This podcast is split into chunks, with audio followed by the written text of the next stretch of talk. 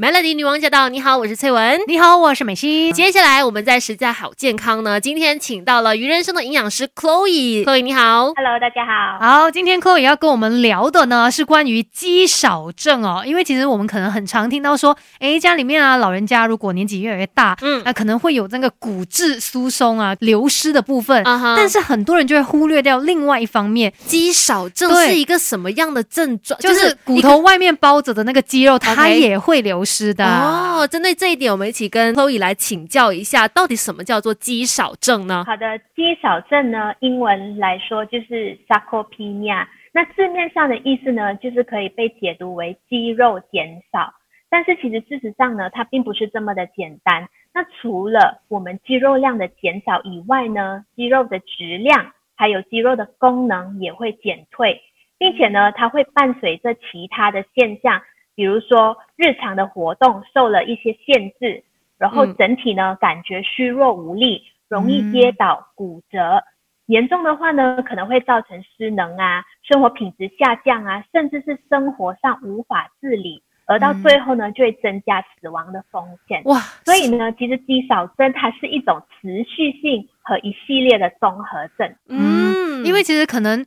对于肌肉这件事情哦，有一些人呢会觉得说，哎，我又不是要去做 gym 的，我不要去练我的肌肉。对，但我们每一个人其实都需要肌肉啊。对对对，因为肌肉就是分布在我们全身，支撑着我们整个身体的重量啊，我们的动作啊、行动等等的。嗯，所以呃，肌肉对每个人来说是非常的重要的。嗯，会不会就是对于年纪大的朋友来说，它是更重要的一件事情，锻炼肌肉这回事？呃，可以这么说，因为呢。随着年龄的增长呢，我们人体的除了骨骼以外，肌肉呢也会慢慢的减少。像是呃过了四十岁以后呢，我们的肌肉量就会以每十年减少八八仙的这个速度而流失。你不做什么，你不做什么的话，它就会不断的在流失。对，它会不断的流失，尤其是你过了四十岁，它流失的速度就会更快。嗯，那刚刚说了，呃，过了四十岁就是每十年八 percent 嘛。嗯，那如果过了七十岁之后呢，每十年就会增加到十五 percent 的速度流失，就像是骨质流失。的这个道理一样，它是一个必然的过程。OK，所以这个必然的过程是没有人可以躲得过的，除非你有额外的去做一些运动啊，或者是食物上面的补助，要不然的话，它就是这样子一天一天越来越少。是是，它就是从年轻开始就要保养的。其实肌少症呢，它是可以分为两种的。第一种呢，就是原发性，就是刚刚我们说的自然老化而引起的。嗯，那第二种呢，就是自发性。也就是说，是由于我们本身患有一些慢性的疾病，像是心脏病啊、关节炎啊、糖尿病等等而引发的，都有可能。所以是有两种。嗯，所以如果家里面的长辈哦有这一些刚才我们说到的这些慢性疾病的话，你更要来注意了。是，那肌少症它其实有哪一些现象是我们平时可以去多留意的吗？有没有什么检测可以发现我已经有这个肌少症了？那首先我来聊聊肌少症的症状有哪些。那首先呢，最容易察觉到的就是走路开始变得缓慢，然后呢，步伐会显得不稳。嗯，就是平时的话，可能走得很快啊，然后步伐是非常的踏实、非常的稳的。嗯，但是如果一个长辈的话，慢慢有了肌少症的症状的话，我们可以从这个走路来观察得到。嗯，再来呢，就是他们可能会四肢无力。然后平衡度呢也会变差，嗯，再来呢就是呃他们的握力会下降，就是手握着的那个力度会下降。比如说水壶的瓶盖打不开呀，然后拿东西会掉，嗯，对，拿东西会很容易掉。然后过后拧毛巾也没有办法拧得干，很干这样子，嗯。再对再来的话呢，就是可能他们行动上会变得很吃力。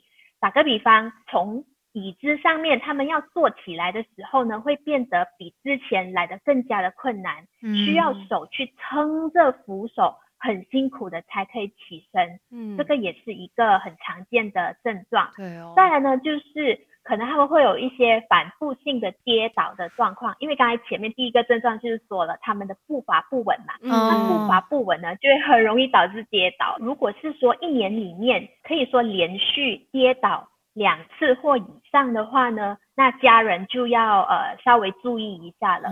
再来呢，就是体重上面的减轻，就是并没有刻意的去减重哦，就是无缘无故的你体重就会下降的。那这个指标的话呢，大家可以参考的，就是在六个月里面呢，如果你的体重已经跌了五八千以上的话呢，就代表说你有患上这个肌少症的风险。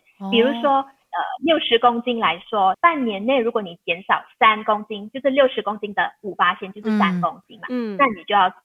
但除此之外，除了说这些症状以外，我们怎么样知道自己有肌少症呢？有没有其他的方式来做检测？对，因为像骨质疏松症，我们知道嘛，去做身体检查的时候都可以 check 到，嗯，那个什么 density 啊，骨头怎么样？对对对，最直接简单的方式呢，就是大家可以在家自我检测。怎么样的去自我检测呢？可以用你的拇指跟你的这个食指呢围成一个圆圈，然后呢手指呢放在你的。小腿最粗的部分，好像有点大家都在做吗？等一下，围不完怎么办？好像有点勉强，真的围不完怎么办？真的是要围最粗的那个地方，对，围在小腿最粗的地方。那如果是围不完的话呢？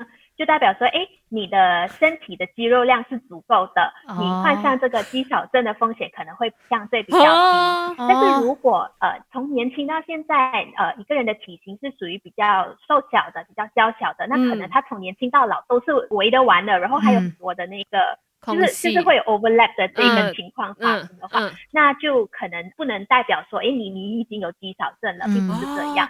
只是说，如果你从年轻你是像刚刚翠文说的，为不完了，嗯，然后上了年纪之后，慢慢就越来越小，越来越小，越来越小的话呢？那这个就要注意了，就是代表你肌肉已经流失了，已经没有像之前那个分量这么多。而且这个检测真的是可以每年都来做一次，一定要用自己的手嘛，对不对？就是你要来检测自己的话，因为每一个人的那个状况可能不一样。对对，嗯。但是我们可以做什么样的一些事情，来让我们那个肌肉不会流失的这么快？而且，难道年轻人就不用担心吗？哦，是不是？我们可以怎么做呢？嗯，首先呢，大家必须要了解的就是呢，肌。少症的发生，它并不是一朝一夕而造成的，而是要从年轻的时候呢，就要开始存自己肌肉的本钱。嗯，那年轻的时候呢，就要保持一个正常的体重，就是说我们这个 BMI 不要太低或者是太高，也就是说不要太胖或者是太瘦。但是呢，体重它其实只是其中一个的指标，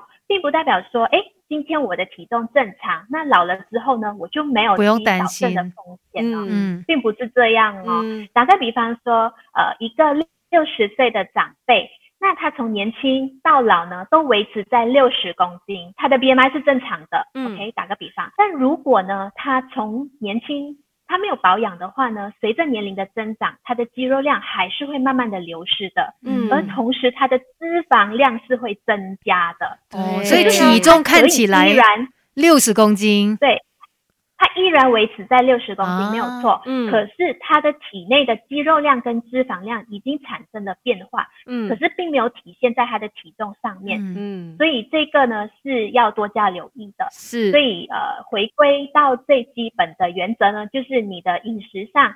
还有你的运动啊，你的日常作息啊，这些都扮演着非常重要的角色。我想，而且哦，就是呃，其实患有呃过度肥胖、吃肥的人呢，他们其实也有可能会患上肌少症的。嗯哦，因为就是肌肉没有锻炼的感觉，你的肌肉量本来就不高，只有热量啊，脂肪量很高，所以我就是好奇啦。像有一些人哦，就是可能真的从来没有运动的，嗯，就他的那个肌肉量真的是比较少的，这样子的话，是不是一个不好的现象呢？对，它是一个不好的现象。年轻的时候没事，会觉得怎样？因为因为你的那个本钱就比较少啊，就就不够啊，所以你到。呃，老了之后呢，你患上呃老化的这一些疾病，像是骨折啊、骨质流失啊、肌肉流失啊，这些的风险都会比较高。嗯，所以如果没有每个星期乖乖来运动的朋友，真的是要小心留意了。你不要觉得说我又没有要健美的身材，我不需要肌肉，其实我们需要，这是维持自己身体健康的一个基本啊。适当的运动，还有这个均衡和充足的营养呢，是双管齐下的，它是缺一不可。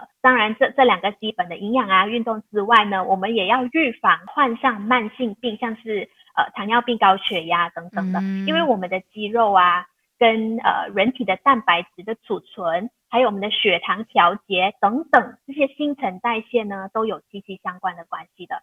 所以，如果是今天呃你还没老，可是你的身上就是已经出了很多毛病啊，有糖尿病啊等等这样子的问题的话，那可能你之后患上肌少症的风险也会提高。嗯，所以年轻的时候就要好好存好这个基本啦，就是你肌肉的本钱。是，然后可能像刚才我们说到运动的话呢，每个星期或许运动三到五天，然后尽量保持二十到三十分钟，不用太多，不用觉得运动很累，嗯啊，一点点这样子，每天有持续在做的话，对你来说是一件好事。其实运动呢，可以分成主要三大类啦。